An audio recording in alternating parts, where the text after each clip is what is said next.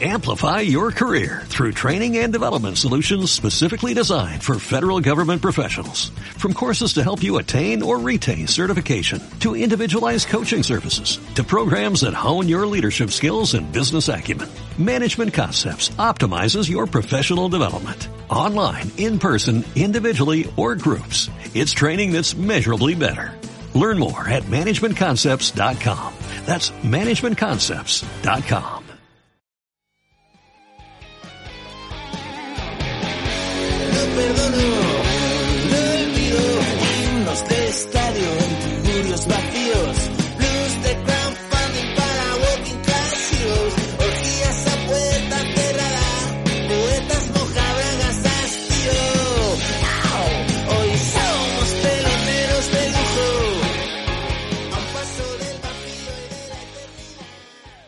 Claro, Coco es ya muy conocido. Yo me lo he encontrado muchas veces por lavapiés, por, por un montón de sitios. ¿Qué perrete es? Pues es Coco, ahora está ahí tumbado. ¿Se ve? ¿Eh? ¿Dónde está? ¿Eh? A ver. No. Ahí. Ah, mira. Ahí, ahí, ahí. Coco. Coco. ¿Qué pasa, Coco? Pero, pero ¿es, es de marca el perro o no? Sí, ¿Sí? es de marca, no sé qué marca tiene. Híbrido. Es híbrido, el mío, el mío también, el mío, tiempos. el mío igual. Ay, Oye, los, los animalicos, o sea, el perro de, de Miguel sí que ha salido alguna vez, pero los animalicos aquí de Héctor no salen en ningún momento. Los tienes No, ahí muy verdad. bien. De La, hecho, la gata, eh, creo que una vez. Eh, la- la- yo la, la reco- la- la recomendación que iba a hacer hoy es píllate un perro, porque eh, gracias a eso he entendido a, a, a Keket eh, durante todos estos años, cuando se le hinchaban los huevos con algo, decía, tengo que ir a sacar a la perra.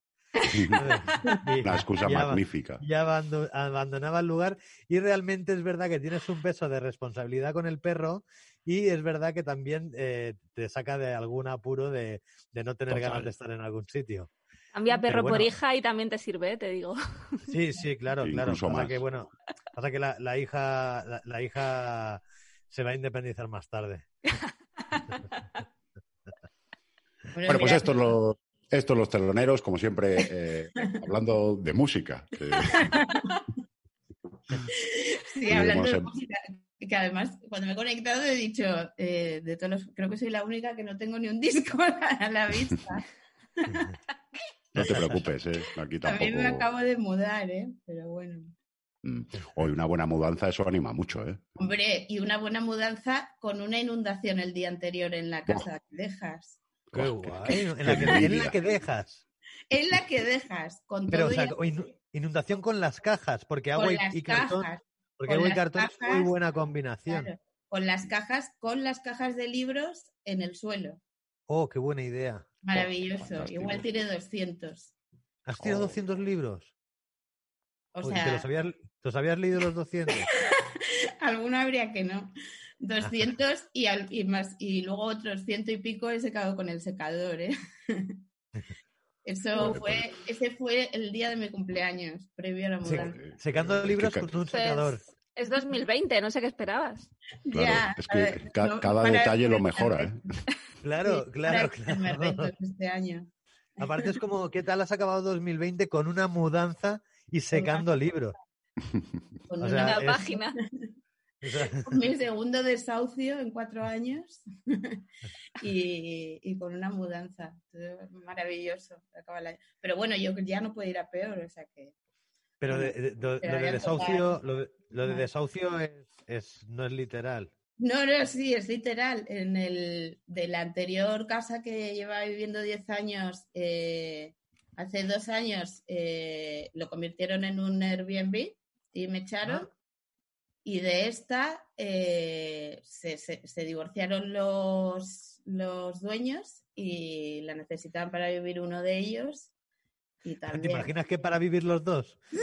Sí, pues, pues era un estudio de 20 metros, así que o, arreglaban, o arreglaban la relación o, Sería cojonudo de rollo, oye, que, que lo dejamos se y... asesinaban.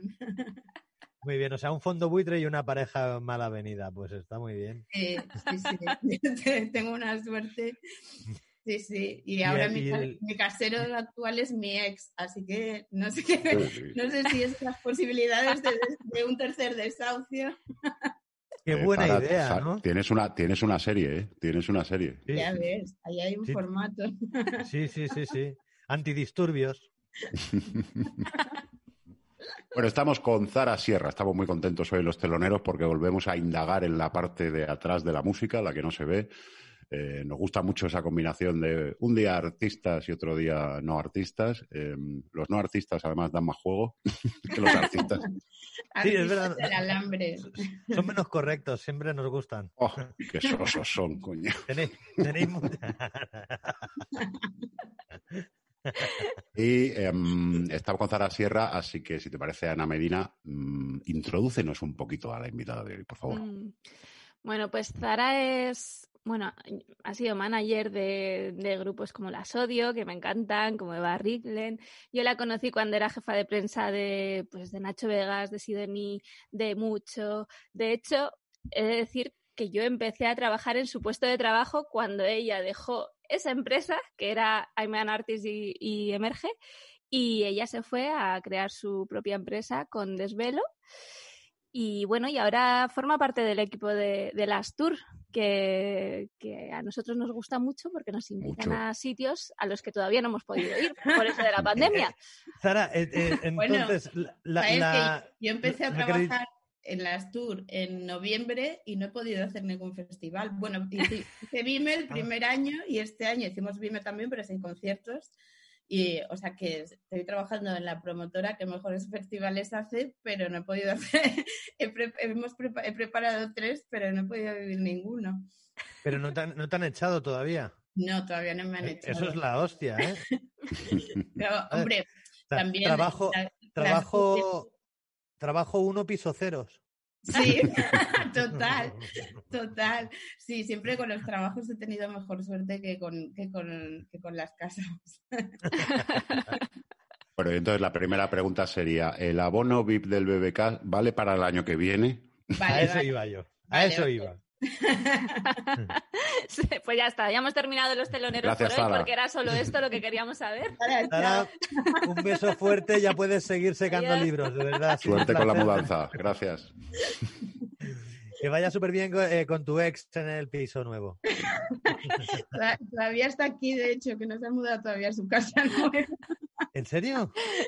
Sí, pero bueno, Todo hay, bien. hay buen rollo. Pero- Los teloneros limón. eh, ¿puede, puede- puede haber vuelta? No.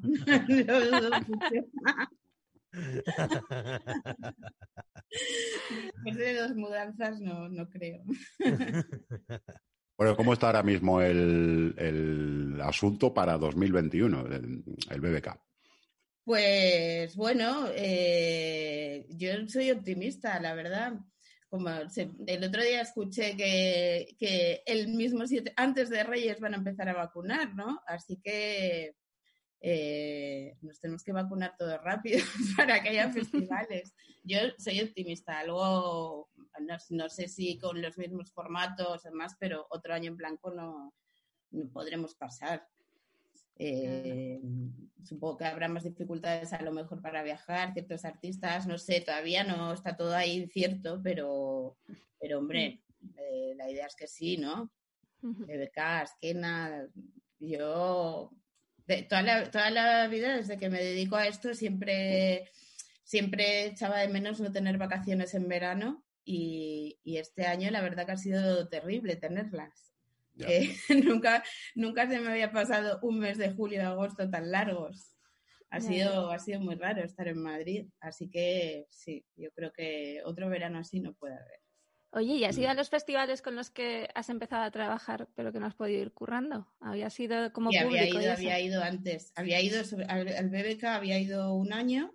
eh, tuve a la Sodio también el, el último Ah, sí. año, aunque no, no, en, ese- en esa ocasión no, no las puedo acompañar. Y, y había ido mucho a la esquena, que creo que es mi festival favorito. Así Me es. gusta muchísimo, sí, sí. Era el Pues que más me- no, tenía no he de- estado nunca y, me han hablado súper bien siempre de... Es como el más rockero, ¿no? De... Es, es más ro- todo. mola mucho porque hay mm, es un festival que, que, que no hay postureo. O sea, es va gente que le, que, le, que le flipa la música, que va a ver a los grupos y que todo lo demás es un poco accesorio. O sea, no. Y, y, y gente que lleva yendo desde el. Bueno, el año que viene, este año, el año que viene es el 20 aniversario. Y, hay gente que lleva yendo 20 años, que, que, van siempre con los mismos amigos, que se ven solamente ahí a lo largo del año y, mola mucho. Este año, como no se pudo hacer, hicimos una especie de edición online y, y pusimos actuaciones que teníamos grabadas de, otros años, eh, algunos conciertos súper míticos y, y, entrevistamos a mucha gente que, que, va todos los años y, y, la verdad que es una pasada. Los, los fans de la esquena son, son increíbles. Militantes, ¿no? Son militantes. Sí, sí, de... Son militantes, son militantes. Y no tienen Instagram. Sí, no tienen Instagram, exacto, exacto. Sí, sí, sí, es un, es un festival que funciona, o sea, para la comunicación, por ejemplo, eh, se funciona con unos códigos muy distintos a otros festivales. La, la gente va con reflex, se da los teléfonos en servilletas, lo típico. Lo de gente de nuestra edad.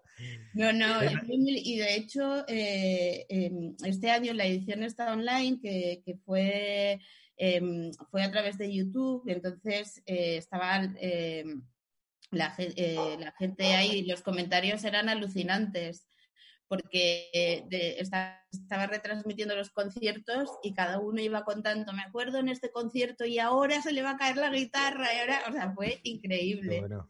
Sí, sí. Me acuerdo, el, el año pasado, ¿os acordáis cuando vino Gonzo? Que nos contó la historia cuando fue a perseguir a Mike Patton a Vitoria, sí. a la esquena. Era buenísima. Sí, sí. Es muy guay. Luego, a mí, Vitoria es una ciudad muy pequeñita, muy bonita. Eh, mola mucho también los conciertos que, que, se hacen en la calle. O sea, que estás desde todo el día.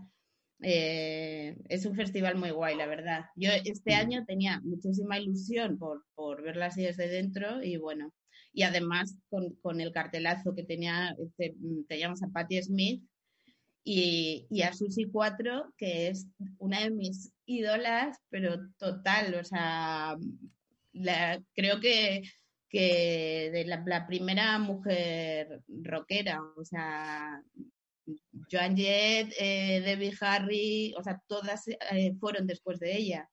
Y, y, no es muy conocida y me hacía muchísima ilusión, la verdad, conocerla. Así mm. que. Pero bueno. Bueno. En 2021. Claro que te ha, sí. ¿te, ¿Te ha pasado alguna vez eh, conocer a alguien al que admirabas y de repente decir, mmm, mejor no haberlo conocido? No muchas veces, pero, pero sí que me ha pasado, me ha pasado una, me pasó una terrible con, con Roger Waters de Pink Floyd. ¿Qué dices? Cuando hicieron el, cuando hicieron, hizo el eh, The Wall en el Palacio de los Deportes hace seis o siete años o más. Mm. Eh, hice la prensa, eran dos días y fue, es una persona muy desagradable, la verdad. sí, recuerdo que íbamos en el coche a hacer una entrevista y, y me quería, pre y para preguntarme algo, eh, él, iba, íbamos, él y yo y un asistente, eh, él le hacía la pregunta a su asistente, su asistente llamaba a su manager en Londres y el manager me llamaba por teléfono. Hey, Zara, el señor Waters le gustaría tomar un café. Y era, hola. ¿En serio? Y lo tengo al lado. Pues sí. Tenemos tanto que aprender. sí, me, me, sí, fue una persona que me, me no era, es verdad que no era especialmente fan de Pink Floyd, pero hombre, The Wall, yo creo que claro. parte de mi educación sentimental, claro, ¿no? Claro. Pero Zara, no te preocupes, que a lo mejor no es nada personal, ¿eh? que a lo mejor se comunica no, no, con todo el mundo. No era, no, no, no era personal, porque de hecho, eh, veis las, los, eh, la escena del colegio, eh, que, que, que, participan niños, ¿no? Que interpretan a los, a los alumnos del colegio, del colegio, pues en cada era una gira europea, la hicieron en varias ciudades. Entonces, en cada Ah, ciudad, sí. eh, los niños eran de, de ahí, ¿no? Y los que los que participaban aquí, no recuerdo si eran de un colegio, de un centro de menores, algo así, Y, y recuerdo que el primer día, pues antes del show, hicieron como una especie de ensayo con los niños. Eh, o sea, los niños habían ensayado aquí, se habían aprendido la canción y tal. Hicieron la escena, quedó genial. Y cuando terminaron, eh, los niños le pidieron hacerse una foto con él y les dijo que no. Joder. Y se quedó tan, tan ancho. Yo dije, bueno, pues evidentemente no es personal, es que este señor es así. Me encanta la historia porque además nos ha regalado ahora mismo el título de, de este programa, que va a ser a Roger. Waters es muy desagradable. Es muy desagradable. Sí, A Roger pero Waters no le sido- gustan los ha sido- niños. Ha sido la única experiencia así de decir. Y, y muy complicado en las entrevistas. Recuerdo que, que, que le- estábamos haciendo las entrevistas y, y fíjate, le hicieron una entrevista para, para Informe Semanal, que vino eh. Alicia, la, la directora de Informe Yo eso no lo he conseguido nunca, ¿eh? Ni yo tampoco, primera y única vez. O sea, imaginaos Informe Semanal los reportajes que hacen. Ya ves. Era un reportaje en profundidad sobre The Wall, sobre lo que significó, sobre el contexto político. Y, y vino la directora a hacer ella personalmente la entrevista. Eh, lo traía súper currado, eh, unas preguntas elaboradas ahí con un desarrollo de 10 minutos. Y cuando terminaba de preguntar, el tipo era yes, no, maybe. O sea, todo así. Yo se me cae la cara de vergüenza. Hostia. ves. ¿Ves? Si es que Pero- no hay que prepararse los programas. Es que claro, exacto. No, le podéis invitar a los, telone- a los teloneros. A Roger Waters, ¿te imaginas? Ya No, me- Pues ya no, porque es idiota, claro, ya no queremos. exacto. Realmente, realmente ha sido la única experiencia así que recuerdo como, jo, qué desagradable, porque, o sea, sí es verdad, cuando, cuando So- trabajas, solo, cuando solo esa trabajas vez. con, con artistas y más que están de gira, que a lo mejor vienen dos días y, y tú, ah, se ha cortado. Ah, no, perdón. Y más que están de gira y, y a lo mejor pasan, están dos días en cada ciudad y, y te los tienes que llevar todo el día de promo, que para ellos es una pesadez y están cansados y pues pues a veces la gente está más colaboradora, otros menos, o más, más simpática, menos, pero así mal educado es el único que, que recuerdo. Pero te, habrá- te habrá pasado también al revés, ¿no? Eh, Sí, amistad. claro, de gente, surgido. no, gente que, no, o sea, no, yo no, no esperas que la gente vaya a ser antipática, ¿no? Así de entrada, pero a lo mejor gente que te puede, por ejemplo, con The Pixies, que también hice la prensa cuando tocaron en la Riviera, y, y pensaba que, que, o sea, tenía como un poco de, de miedo de ir de promo con ellos y fueron súper majos. Y yo, y. Santiago, eh, es maravilloso. Y me acuerdo que era en esa época, era cuando yo estaba trabajando con León Benavente, cuando estábamos con el primer disco. Y, y tenía todo el día que estuve promo con ellos, eh, tenía todo el rato mensajes de Dubaos y me decía, por favor, dile a yo muy Santiago que le amo. Era, era como, oye, tengo un amigo que te ama. Y el tío fue súper majo. Y, o sea, le recogí el hotel a las 9 de la mañana y estuvieron haciendo entrevistas hasta las 8 de la tarde y, y, o sea, sin una queja y, sí- y todo súper buen rollo. Pero, y e- es la norma, ¿eh? O sea, lo normal es que la gente sea, sea educada y agradable, pero bueno, siempre te puede pasar. No te puede tocar un Roger Waters. Te puede tocar un bueno, Uf, ahora le odiamos oficialmente, ¿eh? teloneros. Oficialmente. Lo, de- lo del café es cojonudo, ¿eh? Lo de Sí, llamar a. Londres, lo de, lo de una, con- una conferencia. Cosas así. No, de hecho, lo, lo de, lo del café fue ya en las entrevistas se alojaba en el Hotel Santo Mauro. O sea, imaginaos lo que era. Y, y, y nos habían reservado ahí una sala para, para hacer las entrevistas y con una camarera y demás. Y, y en un momento, la única vez que se dirigió directamente a mí fue para decirme, eh, me tomaría un café. Y yo le dije, genial, ahí está la barra. Y, ent- y ya eh, conmigo suave como un guante. O sea, a partir de ahí ya no me volví a poner ningún problema con nada. Ostras, Qué qué bueno. bueno. Si es que hay veces que hay veces que hay que llamarles a romper un bueno, poquito. es como yo dije, yo soy la jefa de prensa, así que no, no traigo cafés. Y claro.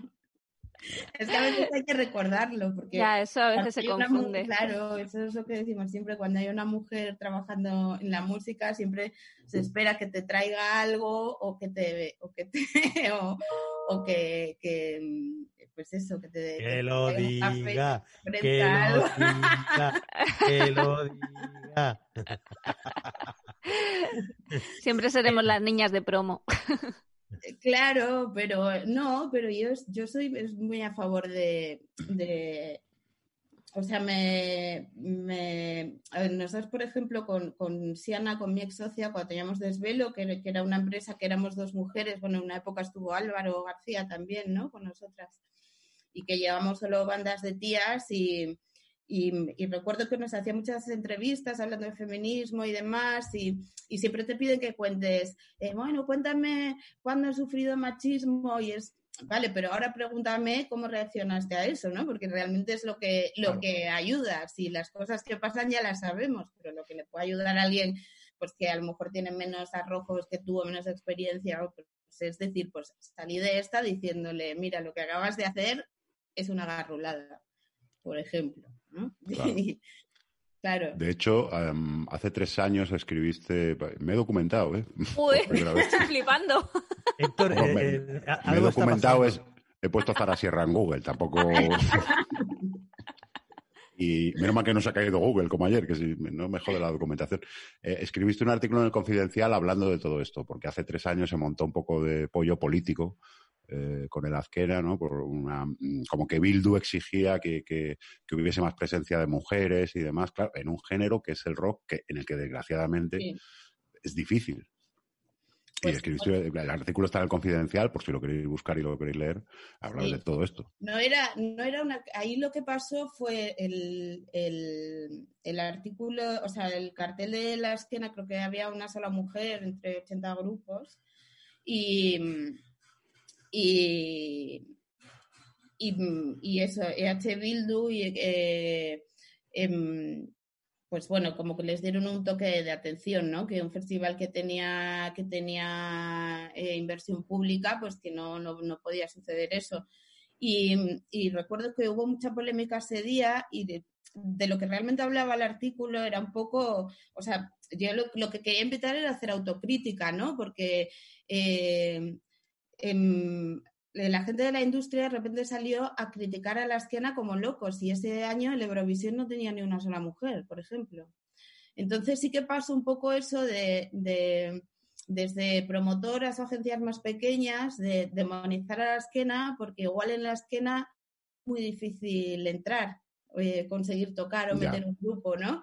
Eh, entonces es como este, como no tengo nada que perder porque da igual si me vetan, porque total, yo no tengo nivel para estar en ese festival, pues todos a por la esquina, mientras que eh, nos callamos cuando había muchos otros igual, ¿no? Entonces lo que, lo que yo decía en el artículo era un poco esa reflexión. Y, al día siguiente de publicarse me, llamó eh, Alfonso Santiago, el CEO de las Tour, que es mi actual jefe, y, me dijo, bueno, quiero comentar sobre este artículo, darte mi punto de vista, y estuvimos como, yo no le conocía de nada, ¿eh? Eh, o sea, no le conocía personalmente, estuvimos como 45 minutos hablando y, y fue, bueno, la conclusión fue no, no, eh, eh, pues él me dio sus argumentos, yo los míos y, y fue una conversación súper cordial y de hecho, pues tres años después eh, surgió, la, surgió que, que había un puesto de prensa en, en las tours y, y, fue como, uy, esta gente a lo mejor no, no me dio mucha simpatía y sí, me contrataron, sí, sí. Yeah. O sea, ahora soy la jefa de prensa de la esquena y, me, y, y, y, llevamos a Patti Smith de cabeza de cartel. O sea que... el, manager, el manager de, Manu, de Malú quejándose a la esquena, ¿sabes? Ahí... el manager de Malú, que recordemos que es Albert Rivera. Que sea... ah, sí, ahora... ¿Es, ¿Es, el manager ahora? Claro, todo el mundo se cree que Molaría, puede ser manager. Claro, esa es otra, ¿eh? O sea, no, no, lo es, no, lo es, ¿no? No sabemos. No, no, pero no, pero yo, yo he fantaseado con esa posibilidad de que se retirase bueno, eh, de la. Cachuli fue una temporada, no sé si manager o ejercía de road manager, y esto no es broma, ¿eh? Oye, yo creo que aquí, aquí, os conté una vez que la vi actuar, a, bueno, fui a currar, estaba, grababan el concierto, cuando yo, yo vivía en Barcelona, tira- estuve tirando cable en el, en el concierto de La Pantoja y estaba él, con los pantalones por el sobaco, ahí mandándole a la gente lo que tenía que hacer. Que, que fue cuando le, le- le pedí yo. a- ah, no, era. era de- y tenía un manager eh, que le pedí la foto de la pantoja y le dije, por favor, que me la firme también Cachuli. Y me dijo, ¿para qué? Digo, porque para mí, digo, porque para mí son como la misma persona. Y, y- y tuve, y tuve esa, esa foto, la tuve en la, en la puerta de, del váter, que yo cua- cuando cagaba la veía. Qué bonito. Qué bonito. Inspiración. Si me, si meaba, no. Si meaba, no, pero si cagaba la veía. Las historias Oye, entrañables. No me, digáis que, no me digáis que nos encantaría Malvo en el sonograma y tener a Albert Rivera allí por el backstage. Hombre, ¿A que sería sí? lo más. Hombre, vaya festival, ¿sabes? O sea, es, que, es, que, es que no va- volvemos ni a dormir. Es que, Literalmente, sí. es que eso se convierte en un after. Bueno, sigue, sí, el, el- el- el asunto es que, claro, em, por mucho que se haya avanzado y, y se sigue avanzando y se está alcanzando cierta normalidad, es verdad que la música, mm, pues es un sector como cualquier otro en el que el machismo eh, está igual que está en toda la sociedad. Sí, lo que pasa que, que, mm, en la música eh, eh, la mujer tradicionalmente, eh, sobre todo hablo en, el, en el pop y el rock, ¿no? Sí que hemos tenido un papel muy ornamental, ¿no? Entonces, eh, a lo mejor eh, eso eh, lo, hace, lo hace un poco más difícil. O sea, sí que obviamente hay en, en todos los sectores machismo, ¿no? Pero mira, hace, hace unos años eh, me invitaron a la Universidad de Podemos a participar en, una mesa que era sobre eh, la mujer en la cultura. Y bueno, yo tenía que hablar de la mujer en la música y mi primera idea fue em, hablar de, de canciones con nombres de mujer. Y claro, eh, pues em- las empecé a escuchar eh, prestando atención a la letra y es como, o sea, me acabo de cargar todas mis canciones favoritas de la vida. Claro. Y, y, y, y para, para, para documentarme un poco para esa charla, pues, mira, un libro que lo tengo aquí, que era, es mi libro de música favorito, por favor, mátame. Ay, lo tengo, lo tengo, no- eh, lo empecé a leer, pero no, Bueno, eh, este está libro guay. es una pasada.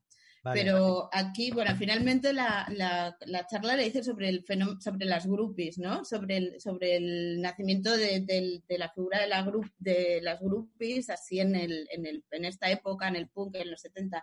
Esto es una historia oral y, y recorre todas las escenas del nacimiento del punk, la de Londres, la de Detroit, con los Stooges, la de Nueva York, eh, con Patti Smith y demás, y Lou Reed.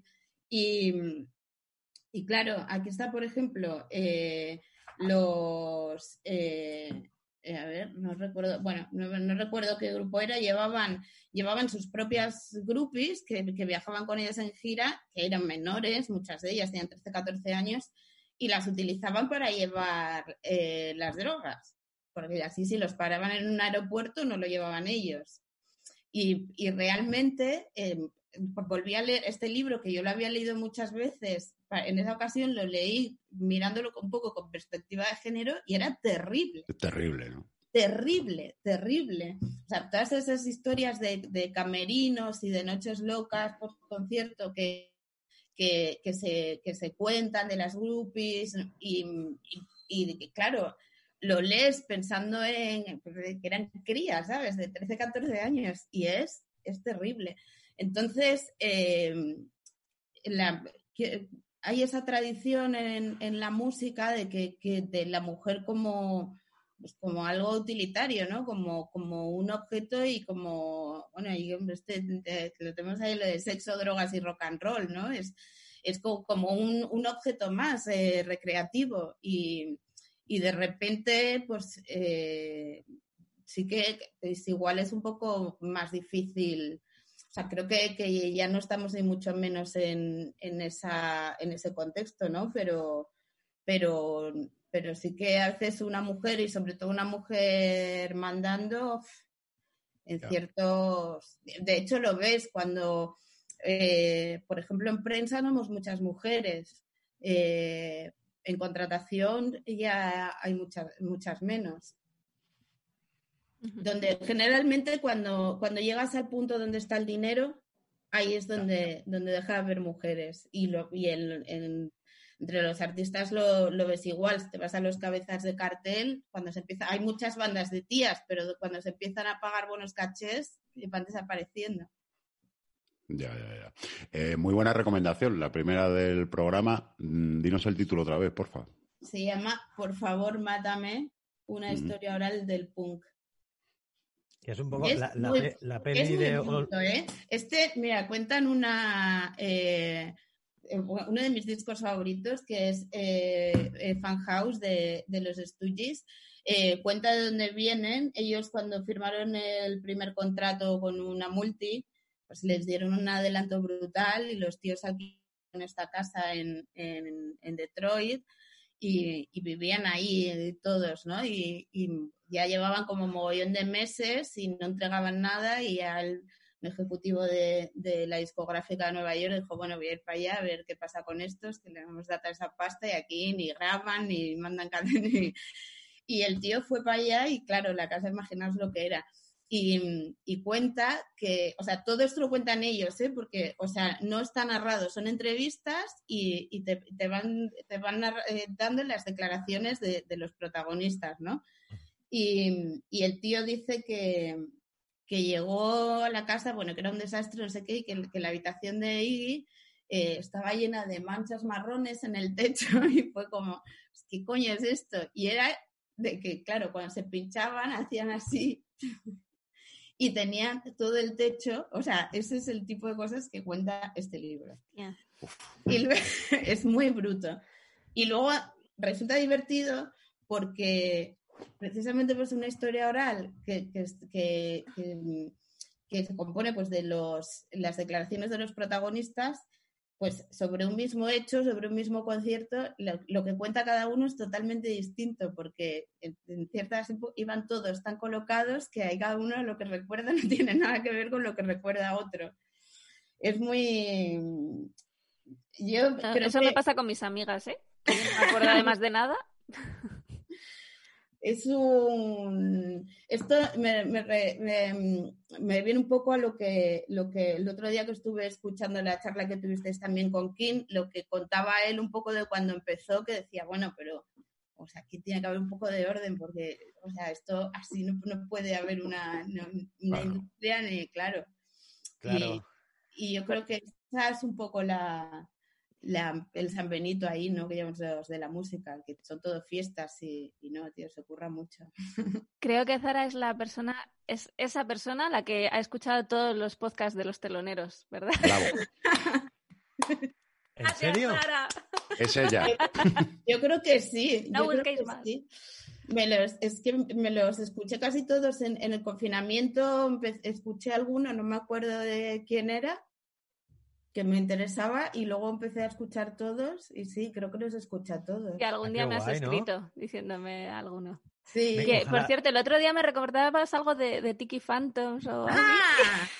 Sí, Que tenemos- es es verdad. que- es que ese el- lo que le contabais a Guille y a, y a Juanma Vetusta, de ese con- que, que dejasteis su concierto para ir a ver a Tiki Phantoms, yo estaba currando en ese sonorama y ese concierto de Tiki Phantoms hubo una movida gordísima.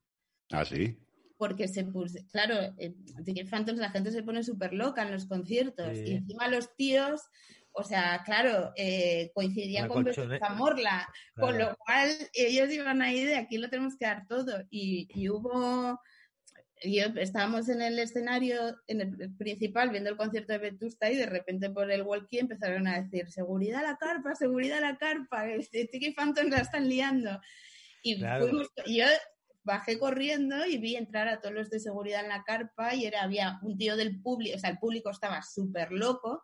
Había una, ca- había una canoa, una, No, Una era balsa. una colchoneta, una, era una una balsa, colchoneta. ¿verdad? Sí, Sí, sí, era, como, pero era como una colchoneta inflable o algo así. y algo ¿eh? así, tío, una Sí. barca. Y estaba Subieron a gritando, una much- sacrificio, Sí. Exacto, sí, sí, sí. Y, sacrificio. monta- y se montaba gente encima y le Y- tiraban al escenario, Y, ¿no? No, entonces la surfeaban a la, a la muchacha con la, eh, con la colchoneta por todo el Mm. público. Que al principio mm, se la veía disfrutar, luego ya no.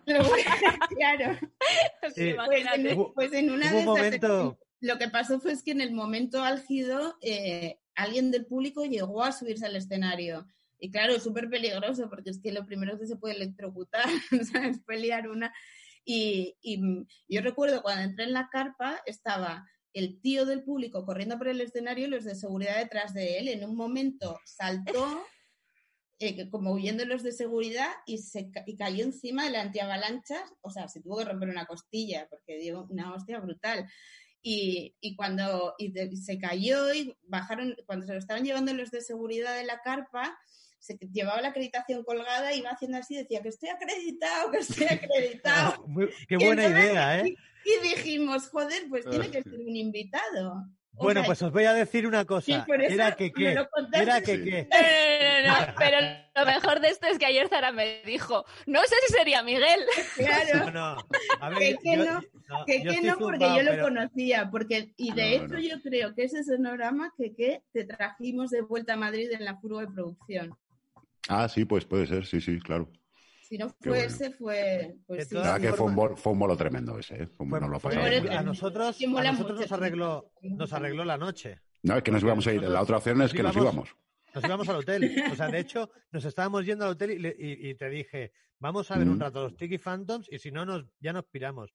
Y a las 6 de la mañana, bueno, 7 de la mañana, esa fue la noche eh, con Bannister, ¿te acuerdas? Y- a las, a las- a las 6 de la mañana un eh, nos estaba contando un, un un colega de Guadalajara, nos estaba contando que había sido niño prodigio y que había ganado el Veo Veo de Teresa Raval. Y nos, y- y nos lo estuvo contando. O sea, eh, Yo creo que os conocí ese año también, con lo de Bannister. en el Sí, sí. suelo muertos de risa. Así que desde aquí, gracias a los Tiki Phantoms y a. Bannister. Y, y, Za- Zara, eh, te digo una cosa, yo soy un puto loco, pero nunca enseñaría la acreditación diciendo estoy acreditado. estoy Es que lo que acreditado". me encantaba era que decía, decía, sí, sí, me acuerdo que decía que estoy acreditado, que estoy acreditado. Y, Yo, no sería capaz a, ser tan imbécil como para que me quiten la acreditación. Encima nos había pasado, en ese, o sea, yo en Sonorama eh, llevaba las acreditaciones con, o sea, les llevaban, sabes que Sandra Camino siempre las acreditaciones y, y yo me ocupaba, o sea, yo llevaba todo el hospitality en Sonorama, en las acreditaciones de los artistas y demás. Y recuerdo, eh, de esta- trabajábamos con, con un grupo en esa época, que no voy a decir quién es, que no tocaban, y, y el cantante eh, había venido al, al festival, estaba súper loco. Y entonces llevaba el coñazo de, de "Buah, hacerme una acreditación para pasar al backstage, hacerme una acreditación para pasar al backstage. Y entonces eh, em, se, la se la hicimos, ¿no? Y, y ese fue mi amigo Tomás Heredero, mi ex jefe y, y ex jefe de Ana también. Él hizo la acreditación y en artista le puso Iron Maiden.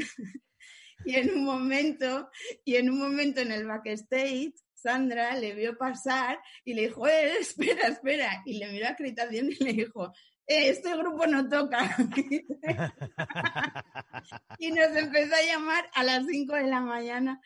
Sara, que me están echando del festival, que me, que me habéis puesto, que me dicen que Iron Maiden no.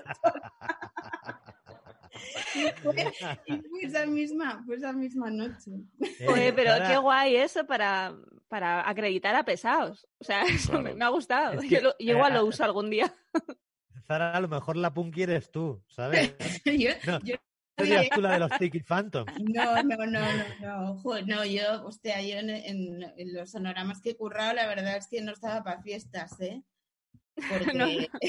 no, no estaba para fiestas. Recu- recuerdo un año que, que- que, o sea, estaba ya tan hasta aquí que dije, me quito el walkie media hora que nadie me llame y me encerré en un camerino con la llave por dentro y me quedé media, media hora ahí porque, o sea, necesitaba bajar, baj- bajar el nivel de estrés para, para que acabara bien la noche. Sí, Es muy exigente, ¿eh? el sonorama, muy claro. exigente. Muy Mm. intenso. Ana lo sabe también. Que... Sí. Sí, bueno, yo esa, esa del camerino también la he hecho. El año este que hubo tantísimas quejas por, no sé, por 20 millones de cosas antes de cambiarnos de recinto, ese año también cogí, me metí en un camerino, me tumbé y dije, no puedo más. O sea, me voy a morir ahora mismo. Y, y, y parí.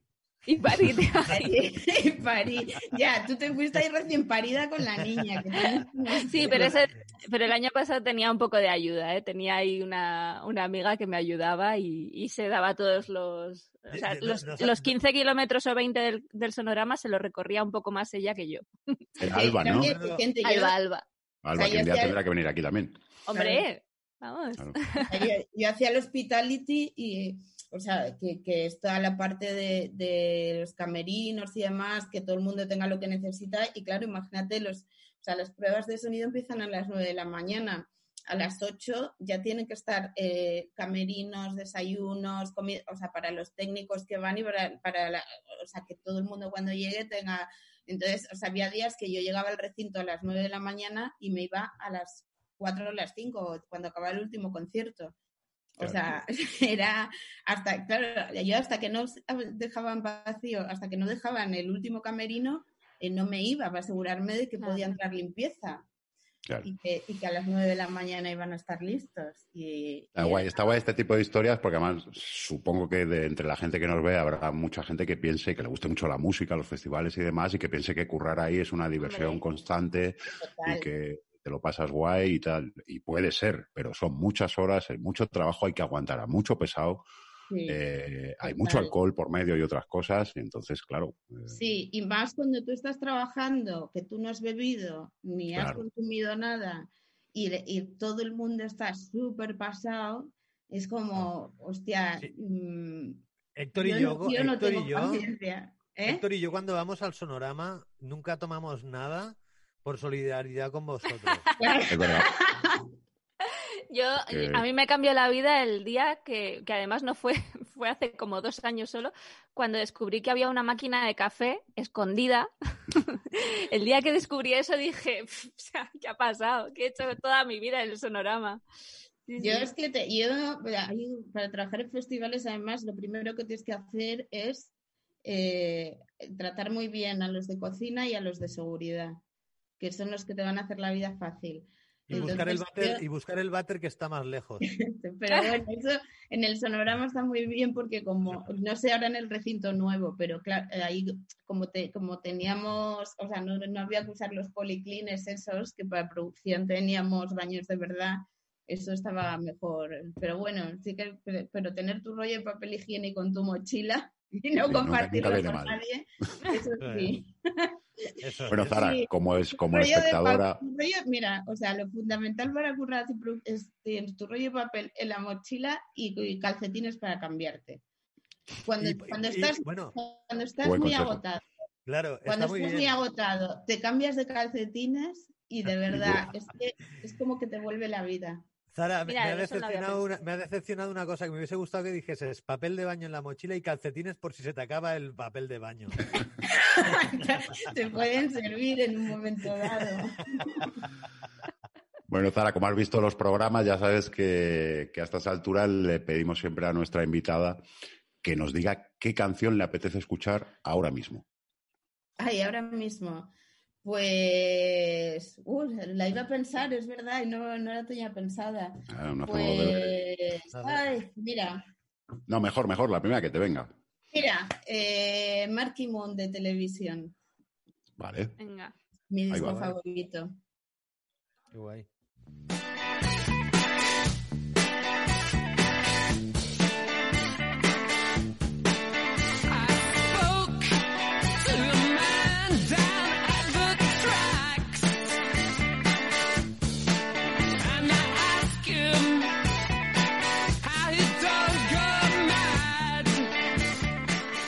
Zara, ¿cuántos años llevas en total trabajando en la música? Pues exclusivamente en la música desde 2010, cuando empecé a trabajar en, en Marsofón. Eh, antes he trabajado, trabajaba en acción cultural en, en FNAC, hacía la programación eh, de los forums y las galerías fotográficas, pero no trabajaba exclusivamente en la música. Pero sí es verdad que, que ahí hice gran parte de, de- de, de los contactos, ¿no? Por eso luego cuando me echaron de ahí conseguí trabajo tan rápido. Claro. Qué importantes son los contactos en esto, ¿eh? Ir haciéndotelos tú, no tenerlos ya de, de Sí, antes. claro, claro, claro, súper importante. Oye, y hablabas de, de Marxofón. Porque la, cuidarlos, porque Claro, porque la agenda, o sea, quiero decir que hay mucho eh, en comunicación, sobre todo, hay mucho eso en torno a la agenda, ¿no? Hay que tener una buena agenda o, o cuando alguien se va a una empresa, más roba la agenda, es de contactos, y es, pero vamos a ver, si los contactos tenemos los mismos todos, lo que pasa Claro. es que lo que tienes que hacer es saber cuidarlos. O sea, que tener, no es tener el teléfono de alguien, es que te lo coja cuando le Claro. llame. Justo. Y que hablabas de Marxofón, que Nacho Vegas, es que llevas currando con él desde, desde el principio de tu carrera en la música, vamos, no has parado Sí, prácticamente. Has tenido ahí un, impacto. 2010, claro, desde 2010. Luego, luego yo me eh, dejé su oficina y monté Desvelo. Y, y ahora, en, en- ahora ah, pues, eh, yo estoy en las Tour y, y él también con en Nosopolita, el sello de las Tour. Y así que estoy súper contenta, la verdad. Qué bien, ahí el reencuentro, ¿no? El reencuentro, el reencuentro. Nunca nos habíamos eh, desencontrado, pero bueno, es volver a trabajar juntos sí, después de cinco años. Y además, como justo el, el- primer disco que, que, que hemos sacado Sopolita de, de Nacho es un recopilatorio de los 10 años de Marsofón, ¿no? Con lo cual, para mí, uf, emocionalmente ha sido un viaje, ¿eh? porque mm, es como volver a esa época y además... eh, justo cuando, cuando empezó en Marsofón y las, las canciones de esa época, como hacer crack y demás, o sea, que, que, que escuchar el recopilatorio, eh, eh, todo ese, ese recorrido de la última década, desde, desde, el- desde el 15M hasta lo que tenemos ahora, la verdad que es un viaje, es un, un highway to hell, ¿eh? bastante heavy. Sí, sí, sí. Oye, Zara, una cosa, volviendo al BBK, eh, habéis, veo que habéis mantenido el, el cartel más o menos, ¿no? Los gordos por lo menos están todos. Sí, sí, se me- se- en su momento casi, casi todos confirmaron que, o sea, hay alguna que, que hay que ajustar porque ahora en función de, a ver, también en, en ese momento se, se confirmó todo, pero claro, parecía que iba a ser una cosa de unos meses. Guay. Pero, pero sí, sí, los, los gordos eh, se han confirmado. Eh, de todos los curros que has tenido, eh, ahora Zara es eh, eh, prensa es supongo que mil veces más tranquilo que ser representante, ¿no? Que ser eh, Eh, bueno, o sea, es más tranquilo. Lo que es más tranquilo es trabajar por cuenta ajena y no sé, y que no sea tu propia empresa. Eso es lo que más tranquilo. Yo, la experiencia de, de Desvelo, que estuvimos cinco, no, casi cinco años, o sea, fue súper satisfactoria. Lo que pasa, o sea, nosotros decidimos dejarla eh, y, y- y nos iba bien porque, porque era muy exigente en un momento te tenías que plantear si además de trabajo querías tener vida. Y, Ya. y en el caso de Siana y mío, eh, nos hicimos la pregunta y dijimos, sí, queremos tener vida. y entonces, pues decidimos, decidimos dejarlo porque, o sea, es muy, es, es muy exigente el, el trabajo. mm, Y pues además siendo una agencia pequeña te lo tienes que pelear todo mucho. Teníamos proyectos que nos gustaban un montón y que, que- que más o menos iban funcionando. En el caso de las audio funcionaba muy bien, por ejemplo. Pero, pero sí era, era un sacrificio de- demasiado grande porque no, no desconectas en ningún, en ningún momento. Claro. O sea, mucho, de- mejor, mejor Claro, trabajar para otros.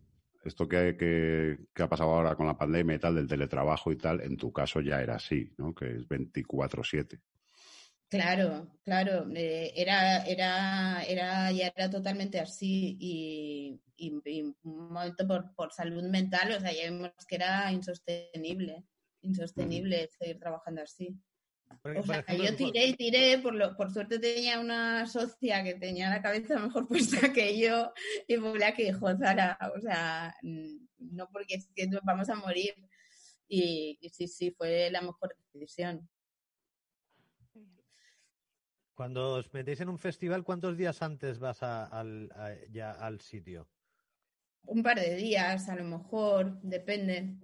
O sea, depende en el, o sea, de si, si tú, o sea, vas cuando ya- si vas cuando ya se empieza a montar igual una semana antes, algo así, tú llegas a lo mejor un par de días antes, ya estás trabajando en el recinto. Sí, un par de, un par de días. Yo eso cuando hacía sonorama me estaba, me pegaba una semana ahí en ese polígono. O sea, es que yo hice sonorama cinco años y nunca había visto Aranda de Duero. Sí. No, yo te lo juro. Porque encima el, el hostal donde nos quedamos nosotros está en la carretera. sí. Y yo nunca había visto Aranda de Duero. El último Claro. año fui a la Plaza del Trigo, el último año, pero no, no había visto, no había visto Aranda de Duero nunca. No Claro. sabía ni cómo era el pueblo. Ahora el polígono aquel y la torre de los bomberos me lo Zara, sabía. Zara, eh, ¿vives, ¿Vives en Madrid, Zara? Sí, el lavapiés. Sa- ¿Sabes que Aranda está una hora y media?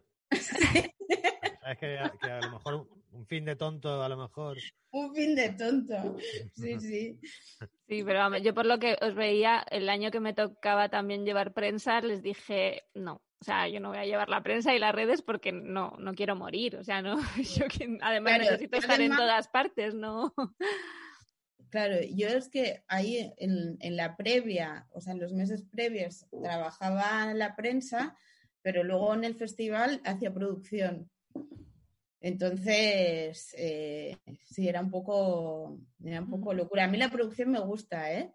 Eh, y en cierto sentido, em, me gusta más que la prensa, porque es, es- creo que, mm, tiene menos deberes mentales, o sea, es más trabajo físico, y, pero luego terminas y te vas a tu casa y descansas y, y ya está, no sigues dándole vueltas en la cabeza de "Uf, este disco que, que no me gusta ni a mí, a quién se lo voy a vender, ¿sabes? Claro, em, cuando hablas de producción, em, es- es- yo sé que es difícil, pero Sí. ¿puedes explicar más o menos qué engloba hacer producción? Pues eh, pro- eh, producción engloba muchas cosas. En mi caso, o sea, eh, en mi caso yo lo que, eh, lo que hacía era, o sea, no, no producción técnica, digamos, de escenarios, pero, o sea, todo, todo el resto de, trabajos auxiliares que hacen falta para que, para que funcione todo lo que hay detrás de- del festival.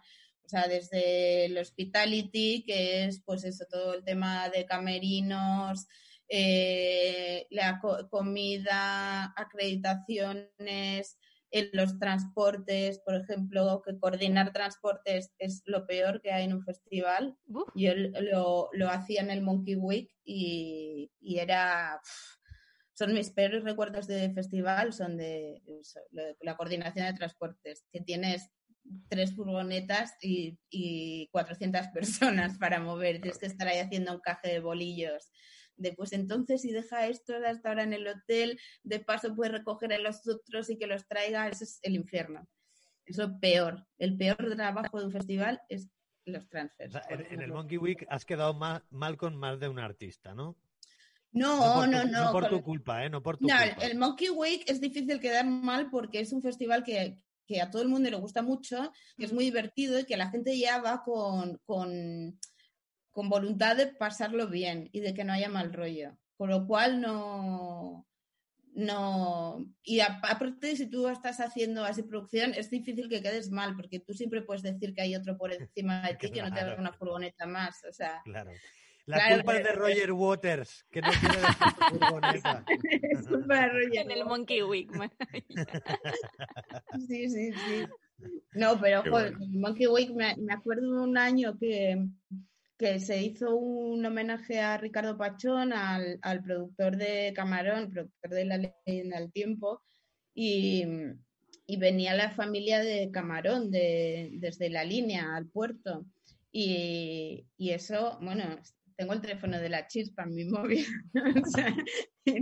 Y, y recuerdo que fue infernal porque cada cinco minutos te llamaba y decía, Zara, hija, que viene también mi nuera, y era, pero, o sea, que no, que la furgoneta tiene esas plazas y no puede venir nadie más. No pasa nada que nos apretamos, y era que no.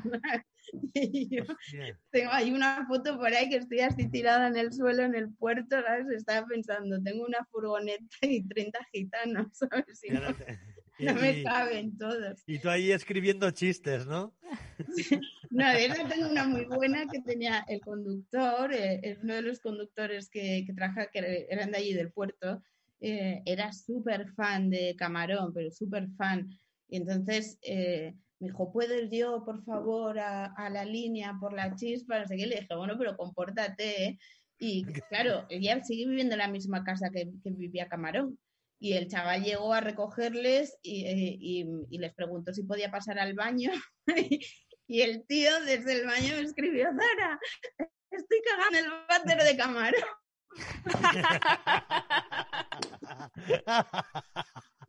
¿Ves? Eh, ese podría ser yo.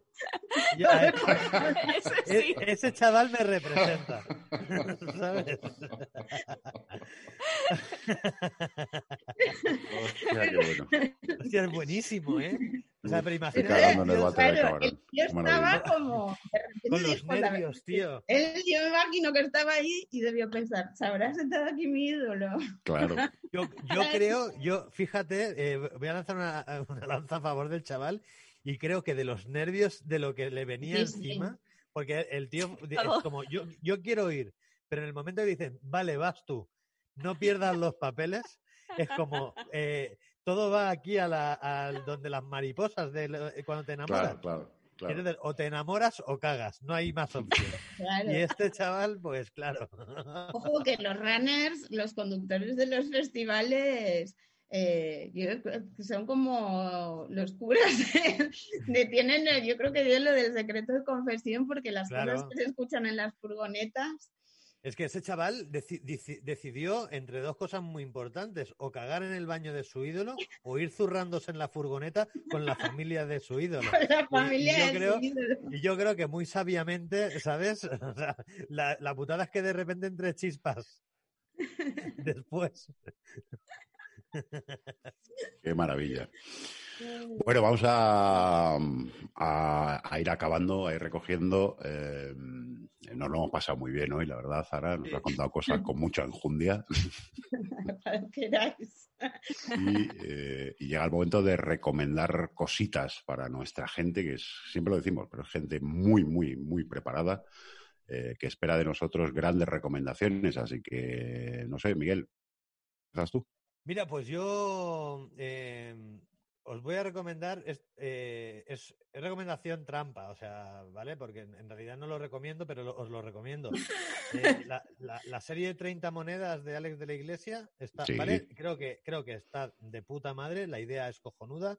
Yo los tres capítulos, lo que es el contenido, me parece brutal, pero me gustaría que prestaseis mucha, mucha atención a, a la, a la interpretación de Miguel Ángel Silvestre. Vale la pena. O sea, el- la, la Pero- cagada en el baño de la familia de Camarón, pues va por ahí más o menos. No sé lo de, os lo recomiendo, pero no os lo recomiendo, no lo he entendido muy bien. Que- que os es- que es- recomiendo que lo evitéis. o- Eh, No, que os recomiendo que lo veáis porque os vais a echar unas risas, o sea, con la. Vale, vale. Y eso que no es de risas, ¿no? Le vi, le, le vi o le leí una entrevista a Miguel Ángel Silvestre, Sí, sí, sí, eh, sí. eh, cuyo titular era Alex me dijo, me estás jodiendo la serie. Me estás, arru- No. me estás arruinando, ¿no? Te está- estás arruinando la serie. Que es que es también lo que le dijo Woody Allen a Elena Naya. En el, Sí, sí, que, sí, que lo sí, contó en el hormiguero, Elena Naya, que se le acercó Woody Sí. Allen y dijo, eres la peor actriz del mundo y me estás jodiendo la película. Sí, sí, sí, Dios, sí. También, también es verdad que Alex de la Iglesia pues tendrá 50 y algo tacos y Woody Allen está a punto de morir, ¿sabes? Que a lo Claro. mejor el chocheo no es el mismo. O sea que- A mí, Elena Naya, tío, es, eh, creo que es una la, la única actriz eh, que se enfadó conmigo cuando estaba en Caiga quien caiga, en- pero se pilló un rebote en ¿Qué la habitación en Roma. Me- es que no me acuerdo que le pregunté, pero por Habitación en Roma, que era una peli que estaba fantástica, tanto ella como la rusa. Eh, la verdad que fue un peliculón. Estaba, era, pues eso, dos, interpretaciones acojonantes. Mira, aún me emociono cada vez que lo pienso. Y, y se mosqueó, no me acuerdo qué pregunta hice y, y- y fue, es mi Roger Waters. Este Roger Waters. Bueno, es que el caiga, el caiga quien caiga era así. Era así. ¿Qué le vamos a hacer? Vale, pues Ana, ¿qué nos recomiendas esta semana? Pues es que os mentiría, o sea, si recomendara algo sería mentira todo porque no, no tengo tiempo ni de leer, ni de ver tele, ni de nada. O sea, que es que, no tengamos hijos. o sea, Oye, sí, ¿por qué no- si queréis seguir leyendo y viendo series, no tengáis hijos. Y no Eh, tengáis un novio músico, ni seáis autónomos, ni nada. O sea, no, esto no. Mi vida no Ah, es para Pero recomendar. de no ser autónomo también lo recomiendo. Sí. Ana, ¿te puedo, te puedo ayudar con la recomendación de esta semana? Recomienda que la gente no diga más we- eh, webinar. Webinar. Webinar, webinar, Webinar. efectivamente. Uf, es de lo peor que nos ha dejado la pandemia, ¿eh? esa palabra. Webinar. Bueno, yo voy a recomendar este libro que tengo aquí. eh, de Daniel Gascón, se llama Un hipster en la España vacía. Eh, voy por la mitad y me estoy riendo bastante. Eh, Ay, tiene muy buena pinta. me- le, le entrevistó eh, Javier del Pino en A Vivir, creo, hace igual un mes y pico sobre el libro. Sí, tenía muy, muy buena pinta. Se lee muy bien, se lee muy rápido, porque, bueno, tiene varios formatos, formato diario, y es eso, pues un hip- es tal cual lo que dice el título, un hipster que de repente se va a vivir al pueblo de sus tíos en Aragón, eh, a Molina, creo, y, mm, y bueno, pues le pasan cosas, porque él sigue con su rollo. Eh, tiene un momento muy bonito en el que organiza un taller de nuevas masculinidades en el pueblo y se apuntan tres señoras. eh, Entonces, me lo estoy pasando muy bien, la verdad. Lo recomiendo vivamente. Y ya que hablábamos antes de Nacho Vegas, me he acordado y lo tenía en la cabeza para recomendarlo alguna vez. Hay un disco de 2008, 2009 debe ser, que se llama Lucas 15, Lucas 15, sí, lo tengo por ahí. en el que Nacho Vegas y más músicos eh, cogen tonadas asturianas tradicionales y le meten arreglos eh, de rock. Y está muy guay ese disco. Además es muy bonito. El, el Sí, disco sí, la físicamente es muy, súper bonita, es como así como en tela, con dorado. Sí, lo, te- lo Ujú. tengo por ahí, lo vi el otro día con la mudanza. Está muy bien. No sé, supongo que será difícil de conseguir ahora, no lo sé, pero bueno, mm, si le podéis echar, si lo conseguís por ahí, está muy guay. Sí, Y es bastante difícil. Aparte creo que no está ni en digital ese disco. O sea, Mm. creo que no, no debe estar en Spotify ni nada de eso. Sí, yo recuerdo que lo, que lo compré en la FNAC precisamente. A lo mejor trabajabas tú ahí. Pues Zara, acabamos con tus recomendaciones. Pues eh, yo voy a recomendar un disco que creo que es de 2017-2018. Eh, bueno, recomiendo al artista, a Mordem, que, que es el, el nombre artístico de Elba Fernández, y el disco se llama Fragments to Dominate the Silence, y es la banda sonora de la serie Hierro, que también Ah. es súper recomendable. Y, y bueno, Movistar, Movistar, viva Movistar. él va, o sea, yo, es un artista increíble. O sea, que, que, mm, te puedes hablar, no sé, como referencias puedo hablar de Beach House, de P.J. Harvey, de, o sea, esas comparaciones se pueden hacer con lo que, con lo que hace Elba. Y este disco eh, lo, lo, tra- lo trabajé yo cuando, cuando teníamos desvelo y mm, a ella le habían encargado, además me mola mucho la serie porque está la, la productora que la hace, Portocabo, que es una productora gallega muy pequeñita y ellos le da muchísima importancia a la música en, en sus series. Y de hecho, eh, a Elba le encargaron la música para el pitch de la serie, para, para, mm, para, para venderla a las televisiones. eh, partieron de, de la música para, para crear el, el clima del ambiente de, de toda la serie y de, la isla y demás. Y, y la música es increíble. Como la serie se retrasó mucho, él va editó el disco y la banda sonora eh, la, de la serie la, la, la ha compuesto ella con Xavi Font, con otro músico con gallego, y, y es increíble la banda sonora. Además, en la serie, eh, que también que es súper recomendable, o sea, Candela Peña es una diosa, solo por, solo por verla a ella merece la pena la serie. En la serie, Elba, eh, eh, con su voz, digamos que interpreta a la isla, ¿no? Cuando ocurre algún suceso trágico en la isla, eh, está como ella cantando por detrás, como lamentándose, y es espectacular el resultado. O sea, ese Qué bueno. Mola muchísimo y, y la serie también. Y ahora creo que están haciendo la segunda temporada, así que eh, ahí va la- esa es la recomendación. Perfecto, bueno. gracias. Oye, Qué bueno, qué nivel. Muy bien, ¿eh? Ha molado ¿Qué mucho. nivel? ¿Qué nivel? Es, es muy es, es malo que alcancemos estos niveles porque marcamos un antes y un después y, y ya somos conscientes de que va a ser todo bajada a partir de aquí. Que es que luego Eh, tocan los artistas, ¿sabes? pero Claro, luego vendrá algún artista, algún soso. Pero, pero volverás, ¿no? Algún día te podemos llamar. Claro, yo aspiro a superar a Pepo Márquez. Está complicado, ¿eh? Lo vas a tener difícil, ¿eh? Oye, este es, el, este es el último programa antes de Navidad. Último programa del año de los teloneros. Sí. Sí. Eh, nos veremos ya en enero. Nos vemos después de Reyes. Ya, que, que yo con nuestro arbolito, ¿eh? Hay una, última, eh, Zara, una pregunta más. Eh, eh, BBK ok, ¿no? Sí, sí, sí. ¿Azkena, ta- Azkena también se puede o no? Bueno, te lo respondo en el siguiente programa. Vale, vale, yo ya la he tirado, ¿vale? Es que he visto el cartel y, y creo que mola, Claro, mola el más cartel que- mola Es que creo que me mola más que están hasta la serie, el Seven. El- claro, son la, son la bomba, sí, sí. No las he visto nunca, además. sí, sí. Jo, yo las vi hace un montón de años. No me acuerdo, sí, en una sala pequeña, pero no recuerdo. Molan, ¿no? Tienen que, tienen que molar mucho, ¿no? Sí, tienen que molar mucho. O sea, ¿Os acordáis de, de- ¿Cómo se llamaba la peli aquella de Asesinos Natos? Sí. Con Sí. Juliette Lewis y tal. ¿Os acordáis Sí. al principio de la peli cuando mete en un bar la, en la jukebox, que mete una canción y unas tías ahí súper guitarreras tocando? Pues esas son Con LS7. ella, sí. Ay, qué bueno. Pues este ha sido el último programa del año, como decía Miguel, de Los Teloneros. Eh, nos hace mucha ilusión que nos sigáis, que luego nos dejéis vuestros mensajes eh, allá donde nos encontréis, en YouTube. Bueno, en Spotify no se pueden hacer comentarios, ¿no? Mejor, mejor también.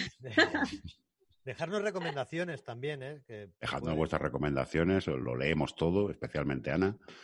Y, y nada, pasadlo muy sabe bien. Pasadlo muy bien estas navidades. No juntéis grupos de más de seis personas, por favor.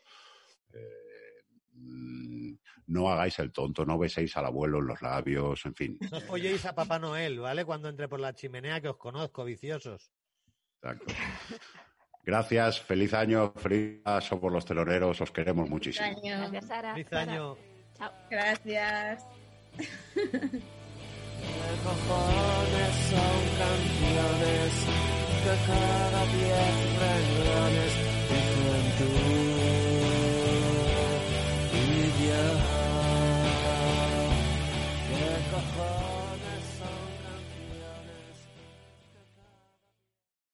Amplify your career through training and development solutions specifically designed for federal government professionals. From courses to help you attain or retain certification, to individualized coaching services, to programs that hone your leadership skills and business acumen, Management Concepts optimizes your professional development. Online, in person, individually, or groups, it's training that's measurably better. Learn more at managementconcepts.com. That's managementconcepts.com.